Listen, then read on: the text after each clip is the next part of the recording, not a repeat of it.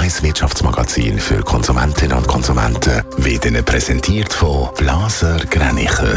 Immobilienkompetenz seit Jahrzehnten blasergreinicher.ch Adrian Sutter. Heute gibt es in Deutschland die ersten Städte Warnstreiks im öffentlichen Verkehr, aber auch in Schulen und in Kindertagesstätten. Das haben Gewerkschaften am Wochenende angekündigt. Wie viele Städte das wirklich davon betroffen sind, ist noch unklar. Sicher ist, dass in Hamburg ein Teil vom ÖV nicht fährt. Jedes zweite große Skigebiet in der Schweiz setzt auf dynamische Preise. Es sind vor allem die kleinen und mittleren Unternehmen, die noch bei fixen Preisen bleiben, heisst es beim Verband der Seilbahnen. Dynamische Preise bedeuten, dass je früher zum Beispiel eine Tageskarte gekauft wird, desto günstiger ist sie. Der Verwaltungsrat der Migros wird künftig nur noch fast halb so groß. Die Delegiertenversammlung hat am Wochenende entschieden, dass die Verwaltung von 23 auf 13 Personen verkleinert wird. Der Entscheid ist vor zwei Monaten an der außerordentlichen Delegiertenversammlung noch abgelehnt worden. Über Grenzen fahren zum Posten. Der Einkaufstourismus ist der Läden, aber auch Bund ein Dorn im Auge. Adrian Sutter, Finanzministerin Karin Keller-Sutter, will jetzt mit neuen Massnahmen dagegen vorgehen. Wie sehen die Massnahmen aus? Es geht das Portemonnaie und zwar auf den Zoll. Bis jetzt ist es so gewesen, dass man bis 300 Franken können zollfrei einkaufen Jetzt soll der Betrag um die Hälfte, also 150 Franken, reduziert werden.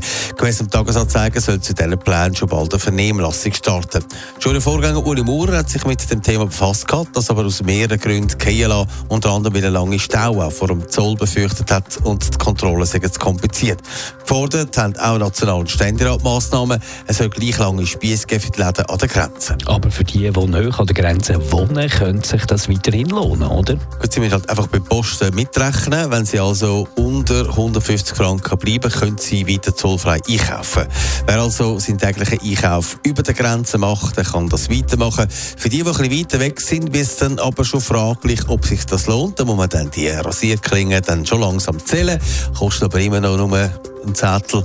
Ein weiterer Trick ist, wenn die Ware, die gepostet wurde, ist, durch mehrere Personen aufgeteilt wird. Auch das ist eine Möglichkeit. Ganz wegingen wird der Bund den Einkaufstourismus kommen.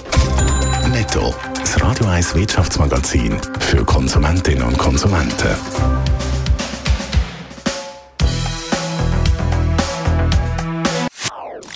Das ist ein Radio 1 Podcast. Mehr Informationen auf radio1.ch.